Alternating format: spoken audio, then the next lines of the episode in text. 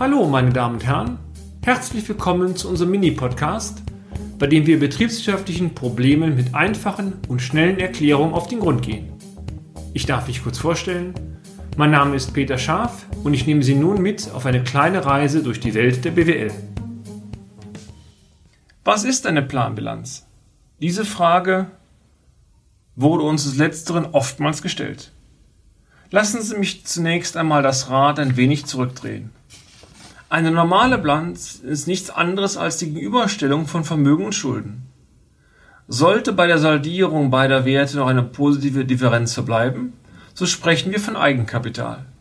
Sind die Verbindlichkeiten aber höher als die Vermögenswerte, so wird ein Negativkapital ausgewiesen. So weit, so gut. Eine Planbilanz zeigt nichts anderes, nur die Werte basieren nicht auf Ist-Zahlen, sondern sind de facto das Ergebnis einer vernünftigen Ertrags- und Finanzplanung. Eine Planbilanz visualisiert folglich das Bilanzbild eines Unternehmens zum Ende der Planperiode. Mit Hilfe solcher Werte kann beispielsweise zum Zeitpunkt der Planerstellung bereits überprüft werden, ob die künftige Bilanzstruktur gewissen selbstgesteckten Anforderungen oder auch Financial Covenants von Kreditgebern genügt. Sollte dies nicht der Fall sein, können bereits innerhalb der Planperiode geeignete Maßnahmen überlegt werden, die am Ende hoffentlich zum gewünschten Bilanzbild führen. Negativ formuliert kann eine Planbilanz auch als vorweggenommene Bilanzpolitik interpretiert werden. Positiv stellt die Planbilanz eine Benchmark dar, die es aus Sicht des Unternehmens zu erfüllen gilt.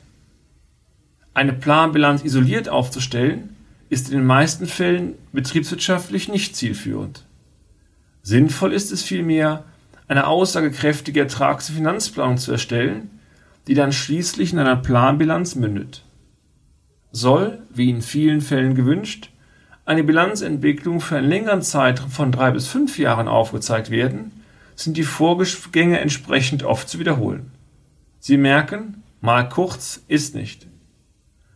Welche Schritte genau zu beachten sind, das erfahren Sie im nächsten Beitrag.